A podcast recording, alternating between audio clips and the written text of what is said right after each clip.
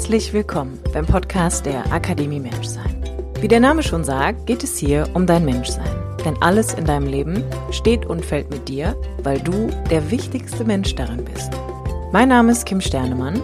Ich bin Coach, Yogalehrerin und Gründerin der Akademie Menschsein. Mein Podcast dient dir als Muckibude für dein Bewusstsein und dein ganz persönliches inneres Wachstum.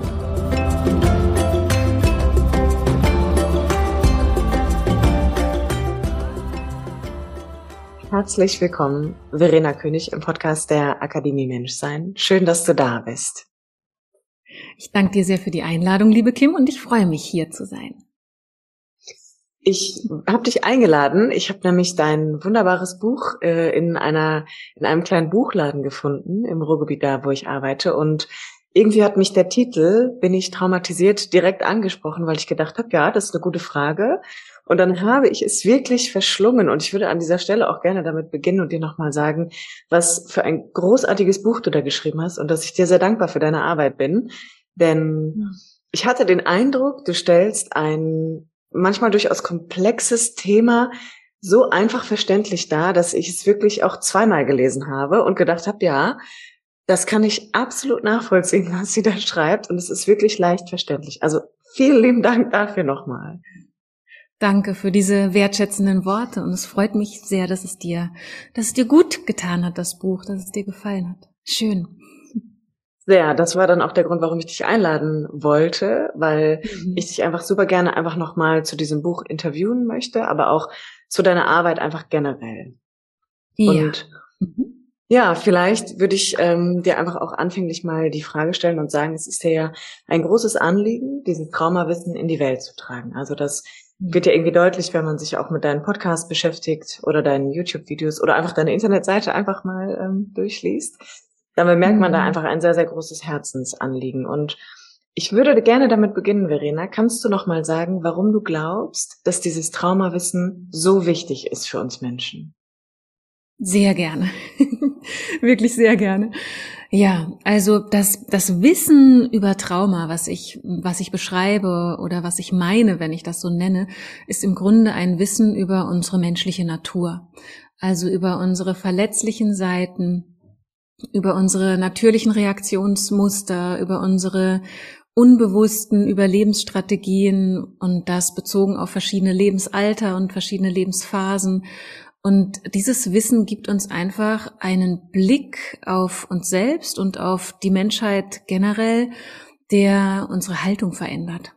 Also, wenn wir sie nicht ohnehin schon haben, was manchen Leuten ja glücklicherweise gegeben ist, aber leider nicht nicht die Regel ist, dann entwickelt sich durch dieses Wissen beziehungsweise das Verständnis, was sich daraus ergibt, eine wohlwollende Haltung, eine würdigende Haltung, eine verständnisvolle Haltung und darin steckt einfach ganz viel von dem, was uns heutzutage fehlt. So ein bisschen vielleicht auch von deinem eigenen Weg erzählen. Also wie kam es, dass dieses Thema für dich so wertvoll und wichtig auch geworden ist, dass du irgendwann gesagt hast, okay, ich gehe jetzt selber in Richtung Traumatherapie und möchte das einfach an die Menschen auch weitergeben? Mhm. Ich habe mich schon ziemlich früh angefangen mit Psychologie zu beschäftigen im weitesten Sinne, habe früh mich angefangen selbst zu reflektieren und ja, mich sehr für Menschen interessiert und bin dann erstmal über ja verschiedene Wege einfach äh, diesen ganzen tiefen menschlichen Themen näher gekommen und habe dann 2007 war es glaube ich zum ersten Mal von Trauma gehört. Und da sind mir so Bauklötze von den Augen gefallen und irgendwie haben sich Puzzleteile gefügt und ich habe dieses Erlebnis gehabt, was mir jetzt sehr viele Hörerinnen, Leserinnen, alle möglichen Menschen, die eben damit in Kontakt kommen, beschreiben, nämlich dieses Aha, dieses riesige Aha-Erlebnis oder Aha-Gefühl, so den Eindruck zu haben, jetzt verstehe ich endlich, wieso manche Dinge einfach so sind, wie sie sind und was weshalb manche Dinge sich so schwer ändern lassen, weshalb Menschen miteinander so umgehen und auch weshalb gewisse Techniken, Ansätze, Therapiemethoden, Coachingmethoden einfach nicht für jeden funktionieren. Und das hat einfach eine, das war wie eine Zündung, wie eine Initialzündung, die mich dann in diese Richtung geschubst hat und seitdem bin ich auf diesem Weg und habe schon sehr viel in der Zwischenzeit dazugelernt. Dieses Feld entwickelt sich ja auch wirklich ganz intensiv weiter und äh, bin sehr froh, dass ich mit meinem Buch beispielsweise und dem Podcast auch einen Beitrag dazu leisten kann, dass wir Zugang bekommen zu diesem Wissen. Ja. Mhm. Wenn wir jetzt mal davon ausgehen, dass es vielleicht auch Zuhörer gibt, die dein Buch noch nicht gelesen haben, würdest ja. du dann einmal so erklären, also was sagt der Begriff Trauma eigentlich und welche verschiedenen Formen gibt es? Das ist natürlich ein großes Feld, ähm, aber du beschreibst es ja eigentlich sehr schön in deinem Buch. Ich würde jetzt aber auch einfach natürlich gerne die Chance nutzen, da ich dich jetzt präsent habe, dass wir das den Menschen nochmal zugänglich machen, die es vielleicht noch nicht gelesen haben. Hm, ja, das finde ich eine gute Idee. Also der Traumabegriff als solcher ist ziemlich schwammig in der landläufigen, im landläufigen Sprachgebrauch. Und die meisten Menschen stellen sich darunter immer noch sowas vor wie ein Unfall oder ein Überfall. Also so ein ganz schreckliches, ein, einmaliges Event oder Ereignis. Und Trauma kann aber viel mehr sein. Trauma ist im Grunde ein Spektrum, was wir beschreiben. Und wir können es ganz einfach so verstehen oder definieren, dass eine Erfahrung immer dann zu einem Trauma werden kann, wenn die Erfahrung unsere in diesem Moment verfügbaren Bewältigungsstrategien einfach sehr übersteigt. Und wir davon also überwältigt werden, in Gefühle von Ohnmacht und Hilflosigkeit und Ausweglosigkeit geraten und ja, also ein schreckliches, intensives Erlebnis haben, woraufhin wir dann Schwierigkeiten haben, das zu verarbeiten. Also wenn dann im Nachhinein diese Erfahrung nicht verarbeitet werden kann, dann wird sie zu einer traumatischen Erfahrung und wir entwickeln Traumafolgestörungen, so wie man das in der Psychopathologie nennt. Ich würde sagen, wir entwickeln Traumafolgen, Folgesymptome. Und die können sehr vielfältig sein. Also vielleicht erstmal nochmal zu dem Trauma Spektrum oder Traumabegriff, wenn wir diese Definition nehmen, dass es einfach in Anführungszeichen nur im Sinne von ausschließlich überwältigend sein muss und uns unsere Kräfte überwältigen muss, dann kann sehr vieles traumatisch sein. Und beispielsweise für Kinder sind ganz andere Dinge potenziell traumatisierend als für erwachsene Menschen, die einfach Dinge anders in Relation setzen können, sich erklären können, bewerten können. Und deswegen sind eben auch manche Situationen potenziell traumatisierend, die wir erstmal gar nicht unbedingt sofort als solche erkennen. Und dazu gehört ganz viel, was in unserer Kindheit passieren kann. Wenn Eltern nicht verfügbar sind, wenn sie emotional abwesend sind, wenn sie vielleicht krank sind und deswegen wir selber als Kinder schon Verantwortung übernehmen müssen, wenn wir jemanden verlieren oder die Eltern sich trennen und wir dadurch Verlusterfahrungen erleben, große Veränderungen, die uns einfach sehr überfordern, dann kann all das zu solchen Folgen führen. Und das ist wichtig, dass wir das erkennen, weil, und dann kommen wir jetzt zu den Symptomen, also das, wie ein Trauma sich ausdrückt, was so vielfältig sein kann, das zeigt sich in unseren Beziehungen, vor allem in unseren Beziehungen, in der Beziehung zu uns selbst, in unseren Beziehungen zu anderen Menschen, und in unseren Verhaltensmustern und Denkmustern und auch Gefühlsmustern. Die sind unter Umständen dann sehr beeinflusst von unseren frühen Erfahrungen und von dem, was wir unter großem Druck oder ja, wie wir es auch nennen, unter toxischem Stress einfach entwickeln mussten. Vermeidung, uns verstellen, uns anpassen, uns verstecken, lieb und nett sein oder uns gar nicht binden, unseren Körper ablehnen, unsere Gefühle verdrängen, unsere Gefühle ablehnen und bewerten. All das können solche facettenreichen Folgen sein. Hm. Und irgendwie, du hast es gerade schon so schön betont. Also das, was ich häufiger mal auch erlebe, ist, dass Menschen sagen, oh Gott, muss ich jetzt wirklich wieder in meine Kindheit reisen? Also müssen wir jetzt mhm. wirklich nochmal ähm, darauf gucken, können wir das nicht einfach mal ad acta legen? Und als ich persönlich angefangen habe, mich mit diesem Thema Trauma zu beschäftigen, habe vorher ganz viel Beziehungsarbeit irgendwie gemacht und habe mir meine Bindungen angeguckt. Ähm, mhm. Kann ich mich daran erinnern, Verena, dass ich irgendwann habe ich so eine tiefe Demut empfunden, weil ich gedacht habe, wow, aber diese Kindheit, die viele ja auch einfach dann gerne so beiseite schieben wollen, ist ja auch irgendwie davon geprägt, dass wir so unfassbar schutzbedürftig und sensibel auf diese Welt kommen. Und das war für mich so ein Aha-Moment, wo ich zum ersten Mal das wirklich auch gefühlt habe und gedacht habe, wow, wir sind ja eigentlich, wir sind so ausgeliefert irgendwie, dass es ja fast fatal wäre, da vielleicht nicht hinzugucken. Aber auf der anderen Seite natürlich auch die Haltung zu haben oder zu wissen, wie schmerzhaft das sein kann da hinzugucken, ja. gerade wenn ich vielleicht Traumafolgeerscheinungen erfahre in mir mhm. oder in meinem Leben. Mhm. Ja, das ist äh, natürlich ein Dilemma auch für viele Menschen, die sich auf diesen Weg begeben, dass sie einfach ganz große Angst haben vor noch mehr Schmerz, vor Konfrontation. Und vielleicht kann man da ein ganz einfaches Sinnbild dafür nehmen. Dieser Schmerz, der da ist, der kommt ja von einer Wunde sozusagen, ne? oder von verschiedenen Wunden. Und solange wir davon wegschauen, sind wir kaum in der Lage, die Wunde zu versorgen. Und sie tut trotzdem weh. Also vom Wegschauen wird sie nicht besser. Ne? Oder heilt eben nur bis zu einem gewissen Grad. Die Zeit heilt schon mal gar nichts. Und es kann natürlich sein, dass wir, dass wir schöne Erfahrungen machen, die uns helfen zu heilen, aber sich zuzuwenden, im Sinne von hinschauen ist unter Umständen sehr wichtig, aber wir müssen da nicht hingehen unbedingt. Also, dass die Vorstellung, die ganz viele Menschen haben, ist, dass wenn sie sich mit ihrer Vergangenheit beschäftigen, dass sie sich dann in die Situationen wieder reinbegeben müssen, die sie damals erlebt haben, dass sie da wirklich so mit, mit ihrem Erleben wieder landen. Das ist ja auch sogar ein Traumasymptom, was wir überbegrifflich Flashbacks nennen, dass Leute auch überwältigt werden von alten Situationen, die sie dann umso mehr versuchen natürlich zu verdrängen.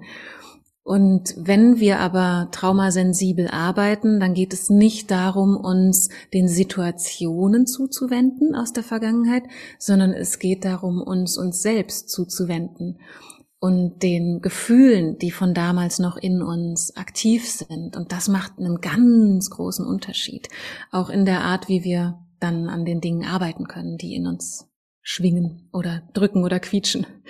Ja.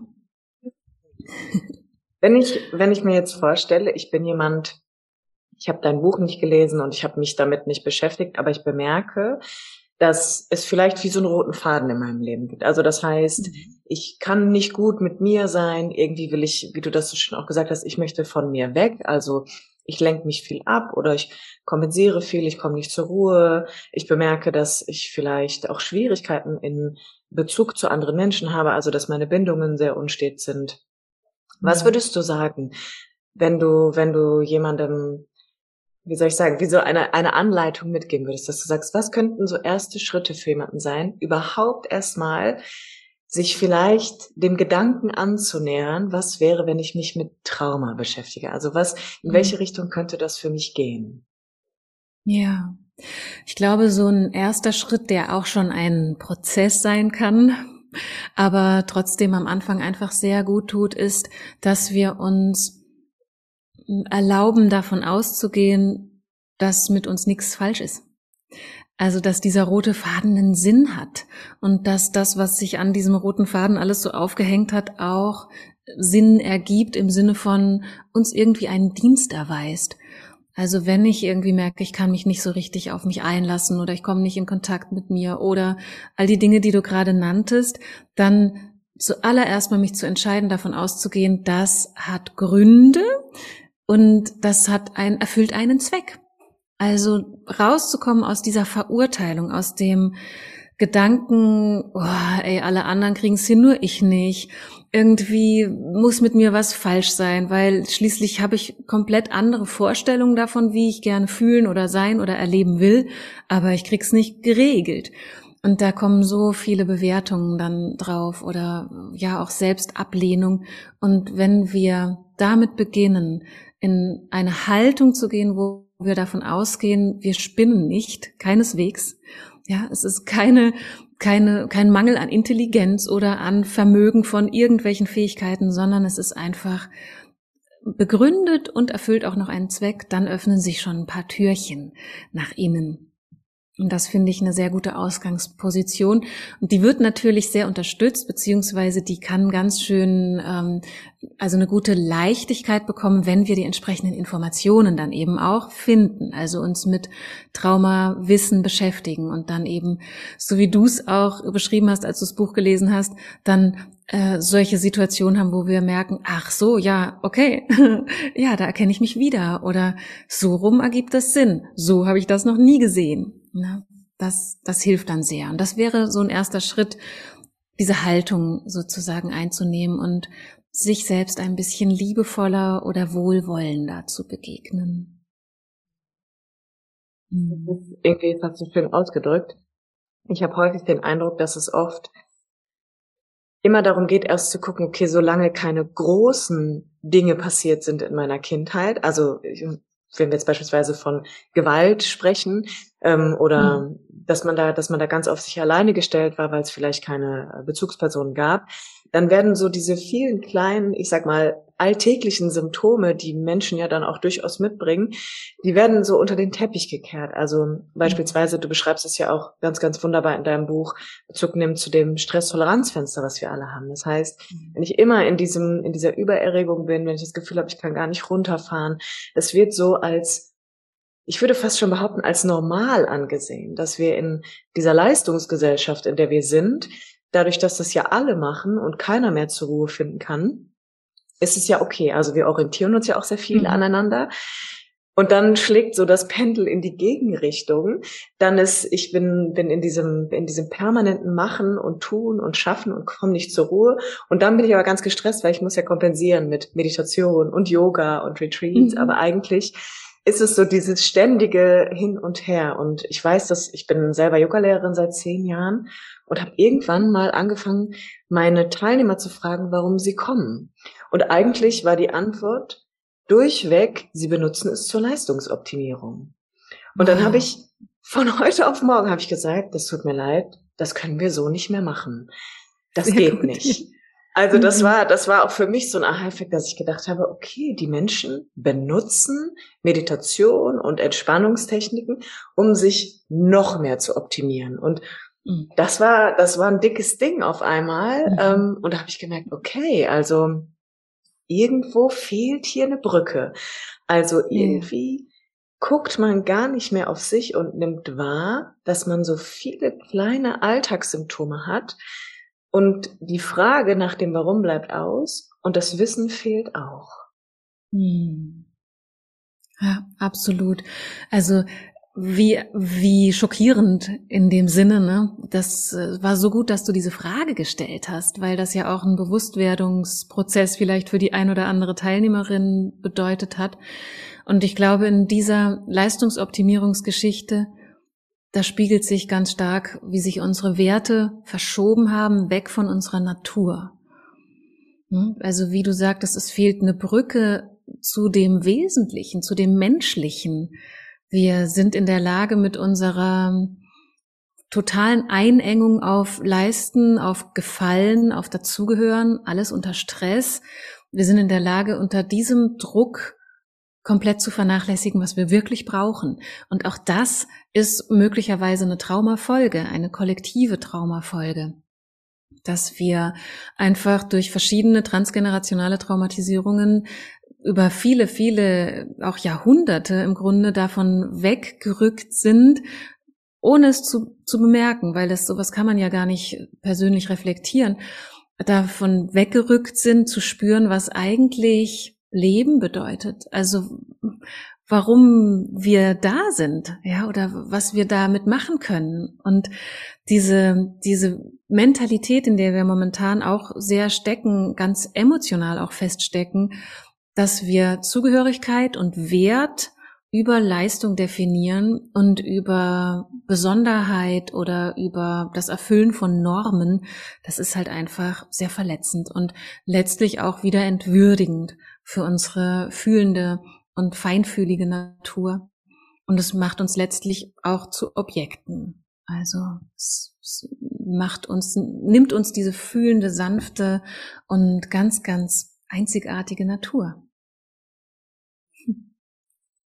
Das mm, würde bedeuten, also wenn ich so einen Schritt nochmal zurückgehe, würdest du sagen, dass wir als, naja, diese kleinen Wesen, wie wir halt zur Welt kommen, sehr bedürftig und vor allem auch irgendwie schutzlos, dass wir schon auch Verwundungen erfahren im Laufe unseres Heranwachsens. Also einfach aufgrund der Art und Weise, wie unsere Eltern sind und irgendwie haben die auch Gründe gehabt für ihr, für ihr Handeln und ihr Sein. Das heißt, wir erfahren Verletzungen im Laufe unseres Heranwachsens und die Folgen dieser Verletzung sind das, was wir vielleicht heute als Erwachsene manchmal wahrnehmen, manchmal aber auch nicht, die dazu führen, mhm. dass wir vielleicht in so einem Hamsterrad weiterlaufen, dass wir aber vielleicht auch sehr emotional, lethargisch, melancholisch sind, dass dieses Pendel irgendwie nie so, nie so in der Mitte mit kleinen Ausschwenkungen bleibt, sondern dass es häufig einfach auch extrem sein kann. Ja, ja, glaube ich schon. Und ich glaube, du hast da auch was vorhin total auf den Punkt gebracht. Wir finden das dann normal, sagtest du. Mhm. Ne?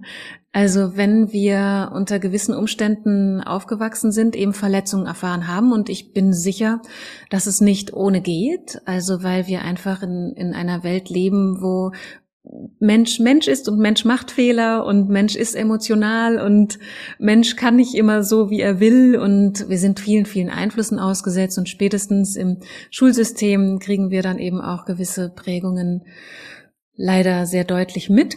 Also ich glaube, es passieren immer Verletzungen unterwegs, auf jeden Fall. Und wenn wir dann in einem System aufwachsen, ob nun Eltern, Familiensystem oder auch dann die größeren Systeme, in denen wir zu Hause sind oder sozialisiert werden, um es nüchterner zu sagen, dann entwickeln wir Anpassungsstrategien und Anpassungsleistungen und das ist für uns normal.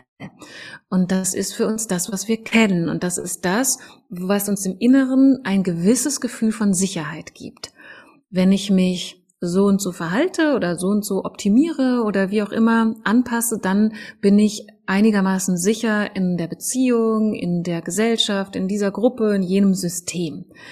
Und das kann tatsächlich sehr extrem sein. Also es ist sehr interessant. Ich bin da leider nicht sehr tief drin, aber wenn ich mehr Zeit hätte, würde ich mich dafür brennend interessieren, wenn wir auch in andere Kulturen schauen und uns beispielsweise mal fragen, wieso Menschen in, in Kulturen vielleicht wie in China sich Unterdrückung von Grundrechten oder von freiheitlichem Ausdruck gefallen lassen und man den Eindruck hat, dass es da gar keine oder sehr wenige hm, Impulse dagegen gibt, also wenn wir uns despotische Systeme und Diktaturen anschauen, dann hat es sehr viel damit zu tun, dass das als normal empfunden wird.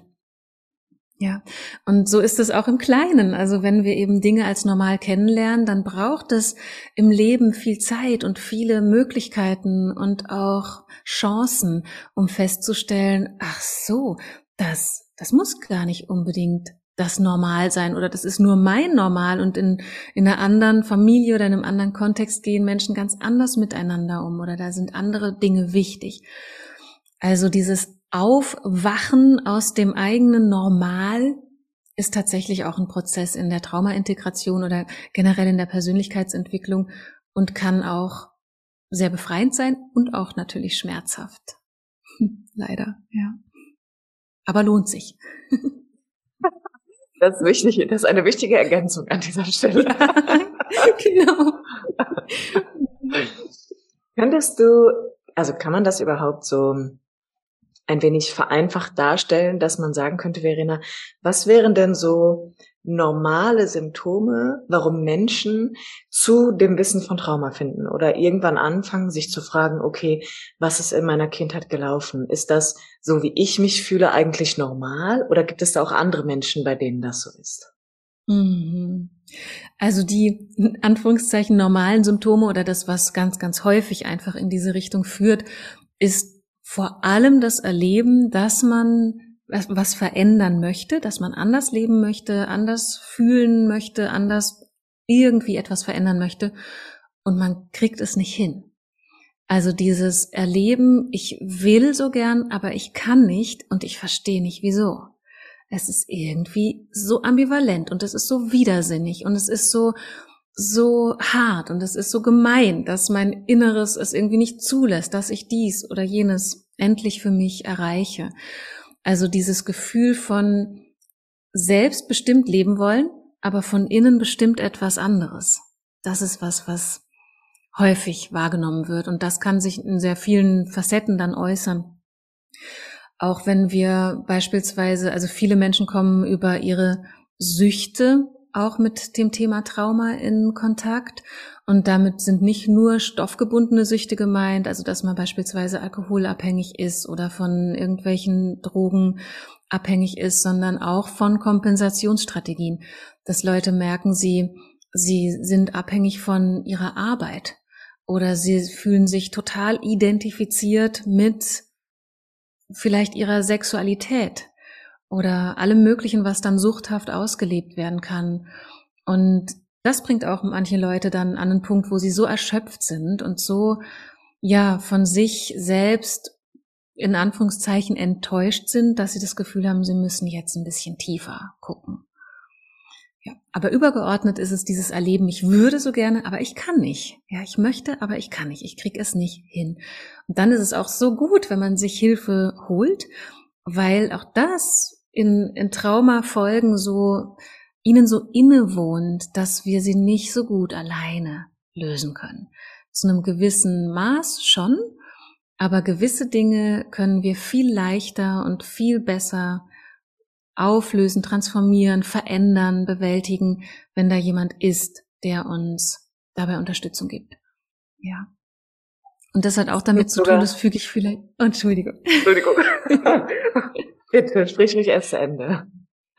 Okay, vielleicht füge ich da noch hinzu, dass es eben auch bei Trauma oder ein Merkmal von traumatischen Erfahrungen ist, dass man eben allein ist, dass man in einem Geschehen hilflos und isoliert ist. Selbst wenn einem ein Mensch traumatisiert, ist man, ja, da ist man umso alleiner, weil einem ja dann sogar ein Mensch etwas Böses tut oder etwas Verletzendes tut. Und wir verlieren im Traumafolgeempfinden auch häufig das Vertrauen in Menschen oder in eine gute Beziehung oder in etwas, was uns helfen kann. Und es ist so wichtig, dass wir uns diesen Zugang wieder ermöglichen, weil wir, hm, ich versuche das jetzt nicht zu ausgedehnt zu, zu beschreiben, aber Einfach gesagt, weil wir in unserem Nervensystem durch Trauma so intensiv geprägt sind, dass es uns schwerfällt, uns selbst zu regulieren. Also wir sind eben, wie du sagtest, in dieser Übererregung oder in der Untererregung, also außerhalb unserer, unseres Stresstoleranzfensters, außerhalb von dem Rahmen, in dem wir uns noch sicher fühlen. Und wir, wir haben es dann schwer, uns selbst daraus wieder zu regulieren, also wieder in, in mehr in Balance zu kommen. Und jemand anderes kann uns dabei sehr gut helfen. Das nennen wir Co-Regulation. Und das bedeutet einfach, dass ich mich an jemand anderem, im Kontakt mit jemand anderem orientieren kann und durch die Ruhe oder die Sicherheit, die jemand ausstrahlt, selbst auch wieder mehr in ein Gefühl von Sicherheit und Ruhe reinzufinden. Und das ist ein wesentlicher Schlüssel in Trauma-Integrationsprozessen oder Heilungsprozessen, dass wir Hilfe haben. Einfach gesagt. Jetzt hast du es eigentlich auch schon so schön gesagt, was ich noch fragen wollte, denn ich glaube, mhm. diese Idee davon, die ja auch so ein bisschen, naja, omnipräsent bei vielen Menschen ist, ich muss es alleine machen, ist ja definitiv auch ein Teil, der eigentlich dazu führt, dass, ich will es jetzt nicht falsch ausdrücken, aber dass diese Retraumatisierung eigentlich mhm. immer fortläuft und auch, dass ich nie wirklich Vertrauen in einem Bindungskontext finden kann weil ich immer mhm. glaube, ich, ich muss es ja alleine machen und ich, ich darf mich ja da irgendwie auch gar nicht, darf keine Hilfe annehmen. Mhm. Ja, das ist eine Krux bei Trauma, ja, bei frühem Trauma ganz besonders, also wenn Bezugspersonen und Menschen eine wichtige Rolle gespielt haben in der Traumatisierung, dann mussten wir ja diese innere Haltung entwickeln, ich schaffe das alleine oder ich muss es alleine schaffen. Und das ist die Schutzstrategie, mit der wir vieles ja, überlebt haben. Und später im Leben, wenn diese Schutzstrategie aufrechterhalten bleibt, dann verschließt sie uns die Türen für das, was jenseits von der Traumaerfahrung auch im Leben da ist, nämlich Freundlichkeit, liebevolle Begegnung, liebevolle Beziehung. Und ja, das ist ein, ein Dilemma, was auch zum Glück durch Informationen sich schon ein bisschen lösen kann, wenn man nämlich beispielsweise erfährt, dieses Ich muss es alleine schaffen, ist nicht nur eine Tugend und Stärke und Ausdruck von Kraft, sondern es kann eine Überlebensstrategie sein, die total anstrengend ist und die uns Möglichkeiten verbaut.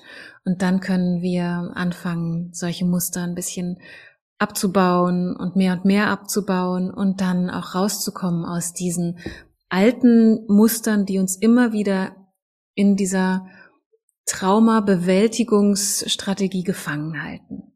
Ja, das hast du super beschrieben. Du hast noch eine Sache in deinem Buch beschrieben, das fand ich, hast du sehr gut erklärt, und zwar hast du da nochmal aufgegriffen, warum es vielleicht auch so ein bisschen einen irrtümlichen Gedanken zum Thema Selbstsabotage gibt.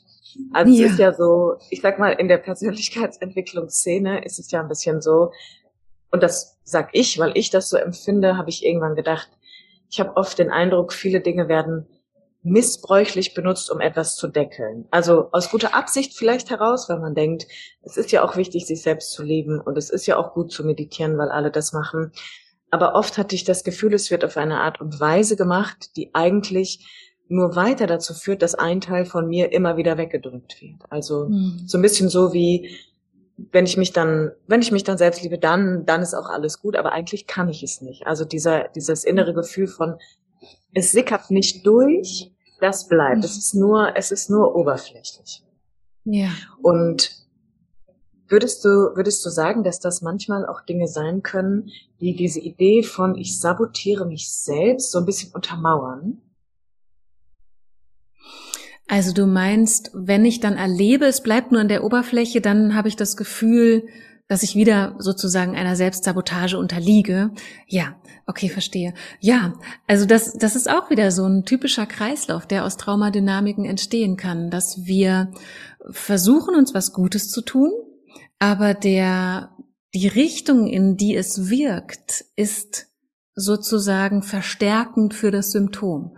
Also ich meditiere oder mache mir einen liebevollen Rahmen, damit es mir besser geht, nicht damit ich mich mehr spüre. Ne? Also da, da hängen wir sozusagen ein Ziel dran, was nicht unbedingt zu uns führt, sondern wo wir wieder weg von einem Zustand wollen. Und dann, wenn wir merken, das gelingt nicht, dann entsteht das Gefühl, hm, etwas sabotiert mich oder ich sabotiere mich selbst, weil ich das irgendwie nicht so mache, dass es richtig gut tut oder weil es nicht wirkt. Und Selbstsabotage ist tatsächlich etwas, was ich äh, für einen, einen ganz fatalen Begriff halte, weil ich nicht glaube, dass es eine Schädigungsabsicht gibt uns selbst gegenüber. Ähm, vielleicht gibt es das in manchen ganz, ganz ähm, starken in Anführungszeichen Pathologien, aber die haben dann auch, wenn man sie zurückspult und aufdröselt, im Grunde nicht die Selbstschädigungsabsicht als Grundlage. Also ich glaube, es gibt keine Selbstschädigungsabsicht und Sabotage wäre eine Selbstschädigung, die ganz gezielt läuft, äh, sondern wir, wir versuchen uns fortwährend und immerzu zu schützen. Also wir versuchen uns zu schützen vor dem alten Schmerz. Wir versuchen uns zu schützen vor den Gefühlen, die wir schon ewig versuchen unter, unter der Oberfläche zu halten und zu verdrängen und nicht aufkommen zu lassen. Und das kann sich dann anfühlen wie Selbstsabotage, aber es ist eigentlich nur Selbstschutz, der auch seinen Sinn hat und durchaus seinen Zweck erfüllt. Hm. Und dann würde es ja zusammenfassend eigentlich auch immer darum gehen, dass diese diese natürliche Verletzlichkeit, die wir mitbringen, dass wir das auch versuchen zu schützen, damit das nicht nochmal passiert. Also das wirklich, mhm. das ist für mich zum Beispiel Menschlichkeit, dass wir in der Lage sind, uns verletzlich zu zeigen oder dass wir verletzlich sind. Aber das, das ist ja was, was irgendwie keiner mehr möchte. Aus guten, ja. aus guten Gründen ja dann irgendwie auch, ne, die man hat. Ja, leider. Mhm. Richtig, ja voll gut auf den Punkt gebracht. Wir schützen uns, wir schützen damit immer noch unsere verletzlichen Seiten. Und wir, wir tun das auf die Art und Weise, wie wir es gelernt haben.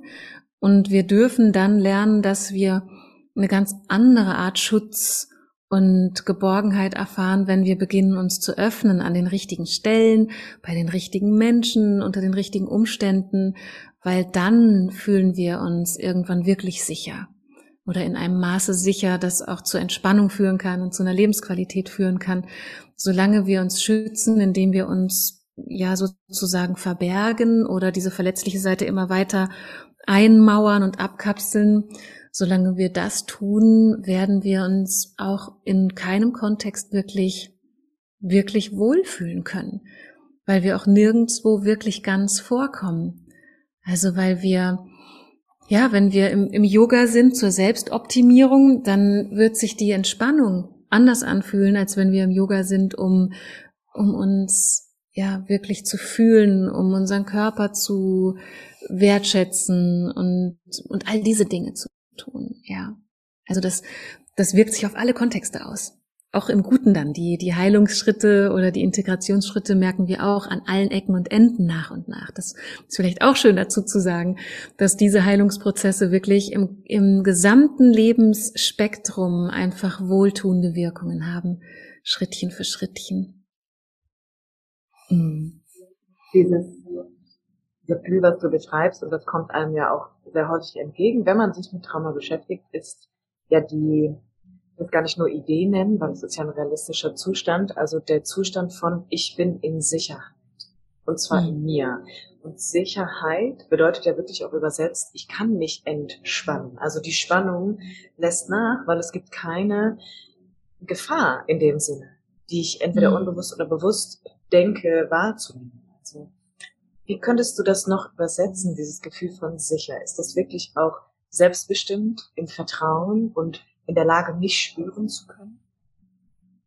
Ja, Sicherheit ist ein ganz wichtiger Begriff im Traumakontext, weil ja, der Verlust von Sicherheit ist immer im Trauma inbegriffen, ist ja ganz logisch und unser Empfinden von Sicherheit wird besonders durch frühe Traumatisierungen sehr, sehr irritiert. Also wir wir dürfen uns da vielleicht klar machen, ganz einfach ausgedrückt, dass wir aus verschiedenen Ebenen heraus Impulse für Sicherheit empfangen. Also ob wir eine Situation als sicher empfinden oder nicht, hängt von ganz vielen Umständen ab. Also erstmal im Äußeren natürlich, ob wir von außen irgendwelche Zeichen von Gefahr oder Bedrohung wahrnehmen, das ist sehr wichtig und das nehmen wir alles unwillkürlich wahr durch unsere ja, unsere Wahrnehmung mal ganz vereinfacht gesagt und das wird unbewusst prozessiert und gibt uns dann eben das, das Ergebnis im Gefühl, der Rahmen hier ist sicher oder eben hm, irgendwie vielleicht nicht ganz. Das ist so mal eine ganz einfache Ebene und wir empfangen aber eben auch aus unserem Inneren sogenannte Impulse oder Signale für Sicherheit oder Bedrohung. Und das hat damit zu tun, wie unser Nervensystem die, ja, die Gesamtsituation bewertet. Ich spreche das jetzt gerade sehr, sehr einfach runter. Und wir empfangen also auch eben Signale aus unserem Körper, der eben sehr, unwill sehr ja, unwillkürlich und unbemerkt immer wieder Sicherheit prüft. Und das gibt uns dann ein Gefühl von einem Gesamtzustand. Also wir sammeln Informationen von außen und wir sammeln Informationen von innen, auch aus unserem Körperempfinden und daraus entwickelt sich dann ein Gefühl von oder ein Ergebnis, das ist sicher oder das ist nicht so sicher. Und wenn wir jetzt früh im Leben traumatisiert werden, also ganz früh im Leben die Erfahrung machen, dass wir nicht sicher sind, dann lernen wir nicht unterscheiden, was ist sicher und was ist nicht sicher, weil wir einfach Sicherheit nicht lernen. Also wir fühlen, es gibt keine Repräsentanz in unserem Innern von der empfundenen Sicherheit. Das ist etwas, was wir dann nicht gelernt haben. Oder wo wir gelernt haben, wenn ich das fühle, kommt kurz danach wieder was Schlimmes. Ja. Also da fehlt uns dann sozusagen etwas, was wir uns erst nach und nach erobern dürfen, erarbeiten dürfen. Und noch dazu, und das ist das, was, was bei Trauma noch, noch viel, ja, intensiveren Einfluss hat auf unser Erleben von Sicherheit, ist, dass wir nicht gelernt haben, durch frühe Traumatisierungen mit unseren eigenen Gefühlen umzugehen. Also wir lernen beispielsweise, wie es sich anfühlt, in heller Panik zu sein und in völliger Not, weil wir eben beispielsweise keine Koregulation erfahren, weil wir nicht liebevoll behütet werden Oder wir lernen, dass die Gefühle, die aus dem Innern kommen, unbedingt weggedrängt werden müssen, weil wenn die rauskommen, dann erfahren wir Ablehnung, dann erfahren wir Bestrafung oder ähnliches. Und das bedeutet, dass wir dann infolgedessen unsere eigene emotionale Welt als Bedrohung erleben. Also, dass wir aus unserem Inneren Signale von Bedrohung empfangen, sobald wir mit unserer fühlenden Natur wieder mehr in Kontakt kommen. Und darauf gehe ich gerade so ein, weil du auch sagtest, Sicherheit zu fühlen bedeutet ja sicher zu sein in mir. Ne? Und das ist für ganz viele Menschen, die frühes Trauma erlebt haben, erstmal nicht möglich, weil sie in sich einen ganzen Haufen ungefühlte, verdrängte Gefühle haben oder innere Zustände, emotionale und körperliche Zustände, die einfach ja, aus dem Bewusstsein rausgehalten werden mussten lange Zeit. Und sobald es ein bisschen stiller wird und wenn man dann da langsam ein bisschen mehr zu sich schaut, dann wird erstmal nur Gefahr gemeldet, weil dann kommt Unruhe auf, der Impuls, sich davon zu entfernen. Äh, jetzt habe ich doch tausend andere Sachen zu tun, als hier zu sitzen und mich zu spüren, ja, oder zu meditieren oder, oh Gott, meine Gefühle wahrzunehmen. Ja, und das ist ein wichtiger Punkt. Also Sicherheit zu empfinden und uns Sicherheit zu ermöglichen bedeutet, dass wir lernen, unsere Gefühlswelt Raum geben zu können, ohne davon überwältigt zu werden, was eben dann Gefahr bedeuten würde. Das ist ein Lernprozess und ein, ein großer Heilungsprozess auch. Ich hoffe, das war irgendwie griffig. Ich hoffe, ich konnte es einigermaßen in der Kürze und doch etwas ausführlicher beschreiben. Ja, und ich würde vielleicht ergänzen und korrigiere mich, wenn das irgendwie falsch ist, aber genau das ist doch auch der Grund, warum es so wichtig ist, sich dann vielleicht auch Hilfe zu holen und einen stabilen und sicheren Beziehungskontext zu erfahren mit einem Therapeuten oder einer Therapeutin oder Beratung, Coaching, also je nachdem, ob in welche Traumarichtung das dann geht, dass diese Erfahrung ja eigentlich so wichtig ist letztendlich. Definitiv. Also damit bringst du auch wieder eine weitere Essenz auf den Tisch sozusagen, ja, dass wir nämlich wir brauchen Möglichkeiten, das zu lernen, was wir früher nicht lernen konnten. Und dazu brauchen wir eben andere Menschen, weil wir das nicht alleine lernen können. Wir können nicht alleine lernen, uns in einem Beziehungskontext sicher zu fühlen. Und da beginnt eben Sicherheit. Also evolutionär gesehen beginnt das Empfinden von Sicherheit in dem Gefühl, ich bin hier gut aufgehoben. Meine Bezugspersonen passen auf mich auf und sie nehmen mich wahr. Und das ist jetzt schon, geht schon tief ins Thema Trauma hm, Integration hinein, dass wir tatsächlich einfach gesagt korrigierende Erfahrungen brauchen, damit unser Nervensystem neue Impulse empfangen kann, neue Informationen integrieren kann und wir unser altes inneres Selbstbild und unser Weltbild, was aus Trauma entstanden ist oder durch Trauma sehr geprägt wurde, langsam umzubauen und langsam ja, in ein Selbstbild und Weltbild zu verwandeln, was dem Hier und Jetzt angemessen ist, wo wir ja selbstbestimmter leben können und das immer mehr üben können und eben auch uns selbst schützen können zu einem ganz großen Maß. Ich würde gerne eine Sache noch aus dem Buch einmal mit aufbringen, Verena, und ich fand das auch wieder, mhm. da hast du, da hast du ausgesprochen, was ich mich ganz oft schon gefragt habe und gedacht habe, nämlich die Idee davon, mhm es gibt ja so, ein, so, eine, so eine Vorstellung davon, dass ähm, in verschiedenen spirituellen Bereichen, dass die Seele sich die Erfahrung aussucht, die sie macht. Und ich irgendwann habe ich gedacht, ja, passt auch ein bisschen in meine romantische Weltvorstellung, aber habe dann irgendwann gedacht, aber Entschuldigung, also das ist ja so auch so eine, so eine abwertende Selbsttendenz, die da drin liegt. Und es würde ja die Antwort auf die Frage mit Ja beantworten. Wenn ich mich wirklich fragen würde, dann bin ich ja schuld daran, weil ich ja falsch bin. Und weil ich ja so falsch war oder bin, musste ich diese Erfahrung machen, denn ich war ja so böse oder ich habe mich ja nicht gut benommen. Und ich habe mich gefragt, ist das auch ein Teil von, von Trauma, dass wir natürlich anfangen, nicht nur unser, unser Verhalten, was wir als Kinder noch gar nicht trennen können, also Sein und Tun, sage ich jetzt mal, kann ja nicht getrennt werden, sondern es wird ja das ganze Sein in Frage gestellt und abgewertet. Und ich habe dann, hab dann gedacht, okay, das ist wie das Äquivalent dazu, dass wir dann hingehen und es so ein bisschen spiritueller verpacken und sagen, aber es war ja meine Seele, die das ausgesucht hat um mir nochmal vor Augen zu führen, wie falsch und schlecht ich bin. Ja, ja, oder überhaupt vielleicht nicht mal um irgendwas, sondern um eine Erfahrung zu machen. Ja, das ist, das ist ja manchmal sogar noch gar nicht mehr an irgendwas gekoppelt, sondern einfach nur meine Seele hat sich das ausgesucht. Das ist eine wichtige Erfahrung für meine Seele und deswegen, ähm, ja, hat auch der Täter oder die Täterin mir sozusagen einen Gefallen getan. Das sind Sachen, die, die man ja hört in dem Kontext. Ja, und das ist, also das, was dann passiert, ist tatsächlich, dass wir Schuld zu uns nehmen, die in diesem Kontext definitiv zu jemand anderem gehören würde. Und ich finde, oder nein, ich finde nicht, sondern ich bin der Überzeugung, dass wir in diesen Kontexten auch gar nicht flauschig sein sollten mit irgendwie, es gibt nicht wirklich Schuld und ach, das sind alles nur Konzepte, sondern wenn es um die Verletzung schutzbedürftiger geht und wenn es um die Misshandlung von Würde und menschlicher Integrität und Unversehrtheit geht, dann ist das Täterschaft. Und dann hat jemand Schuld und jemand anderes wird zum Opfer.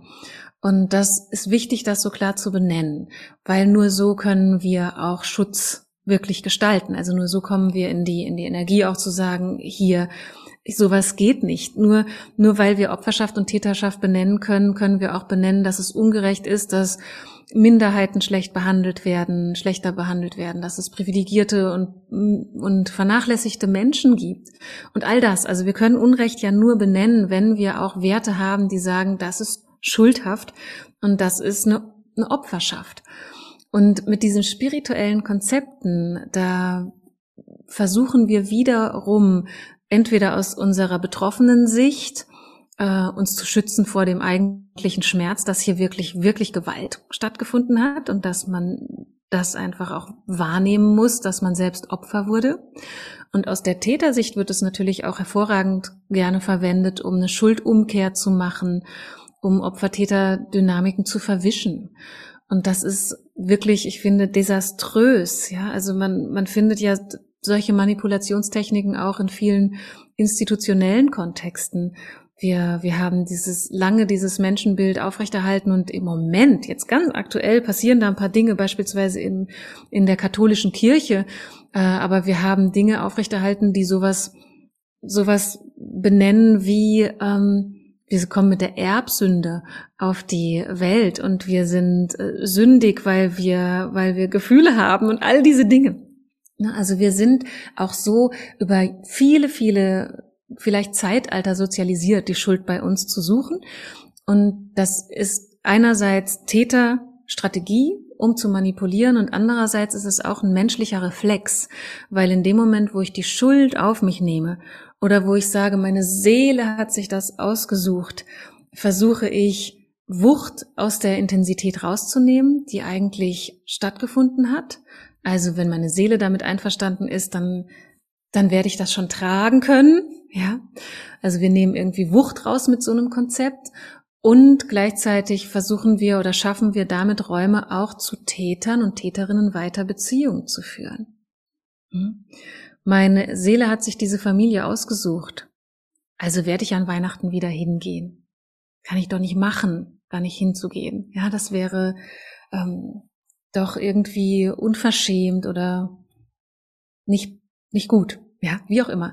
Also mit allen möglichen Konzepten versuchen wir uns zu schützen. Und es ist wichtig, wichtig, wichtig, dass wir uns das bewusst machen, weil wir mit diesen Schutzstrategien nicht nur nicht vom Fleck kommen, sondern wir verletzen uns weiter selbst. Also wir schützen uns selbst dann auch nicht. Also wir schützen uns nur nach innen vor dem Schmerz, aber nach außen schützen wir uns nicht vor weiterer ja, Gewalt oder Verletzung und wir geben das weiter unter Umständen. Also wenn wir das nicht reflektieren, kann es uns mit, mit großer Wahrscheinlichkeit passieren, dass wir das auch an unsere Kinder in einem gewissen Maß weitergeben. Hm. Also wir müssen ran. ja, ja, definitiv. Definitiv. Und ich finde da vielleicht auch so abschließend war ähm, auch nach deinem Buch für mich nochmal oder generell diese Beschäftigung auch mit dem Thema in meinem Leben, dass ich irgendwann gedacht habe, das, was ich fühle und das, was ich vielleicht auch nicht weitergeben möchte, das, was ich in mir erlebe, hängt ja an Erfahrungen, die wirklich passiert sind, die ich vielleicht ja. aber noch gar nicht kognitiv machen kann. Und das war, mhm. da habe ich auch nochmal gedacht, dass ich habe das erlebt. Da ist wirklich etwas in mir passiert, was ich vielleicht nicht greifen kann, was ich nicht benennen mhm. kann, wo ich noch nicht Wissen zu habe, aber mein, mein Gefühl trügt mich nicht. Also da, da kommt immer wieder etwas, weil es an eine Erfahrung gebunden ist. Und ja. das mit weiterzugeben oder das Menschen möglich zu machen, zu sagen, alles, alles, was da in dir passiert. Also du hast erstmal gute Gründe für dein Verhalten und vielleicht auch für die Haltung, die du jetzt noch hast hängt daran, dass du hast da wirklich was erlebt. Diese, diese Verletzungen, die sind stattgefunden. Das ist nicht, wir schieben das unter Teppich so, weil wir wollen das nicht, sondern das ist passiert. Der Körper hat es erfahren. Der ist der Zeitzeuge. Ja, ganz genau. Ja, das ist so wichtig. Und es ist erstaunlich, was das für eine Wirkung hat. Wenn es uns gelingt, uns das bewusst zu machen und das zu einer Haltung zu machen, dann wird Kraft freigesetzt. Also es ist im Gegenteil, es ist nicht so, dass es einfach schwächt oder dass man dann nur konfrontiert ist mit, oh Gott, oh Gott, ja, es ist, es ist so schlimm gewesen, sondern es, es passiert viel Entlastung dadurch und es werden Kräfte freigesetzt. Und ähm, das ist vielleicht auch nochmal ermutigend so Richtung Schluss, dass wir einfach auch nochmal betonen dürfen, dass diese Wege zwar anstrengend sind und dass Trauma-Integrationsprozesse auch keine Spaziergänge sind, aber sie, sie sind Prozesse, in denen wir reich belohnt werden, weil wir endlich auch wieder an Ressourcen rankommen, an gebundene Kräfte, an Möglichkeiten der Veränderung und das, ja, sozusagen endlich wir selbst werdens. Ja. Das ist so schön gesagt, ja.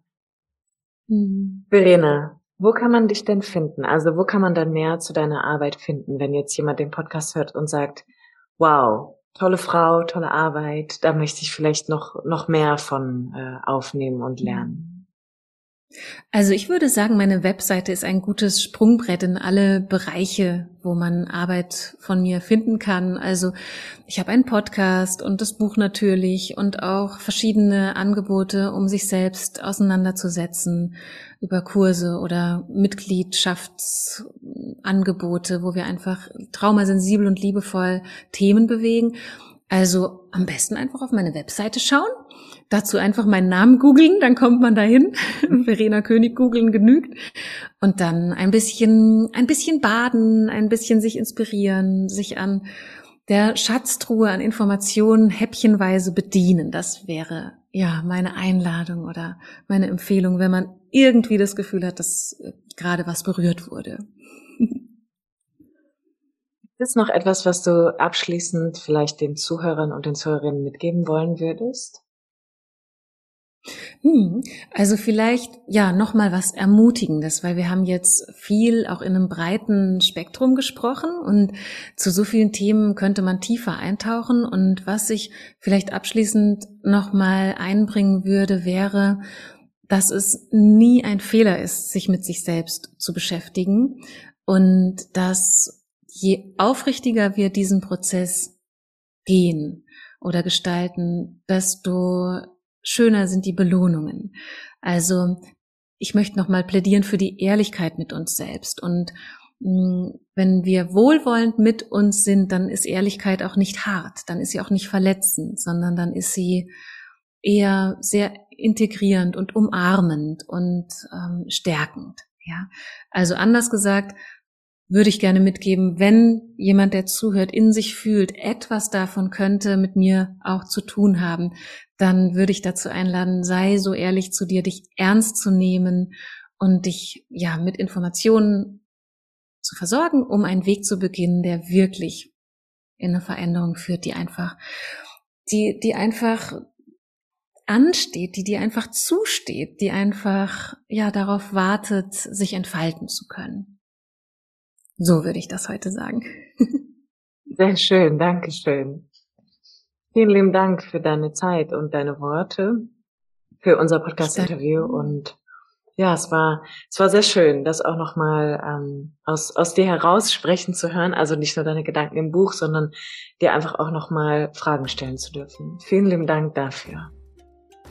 Kim, ich danke dir ganz herzlich für das ganz, ganz schöne Gespräch und für deine so warmherzigen und so tiefgehenden Fragen. Vielen Dank für die schöne Zeit mit dir. Dankeschön. Alles Liebe für dich, Verena. Dir auch, danke.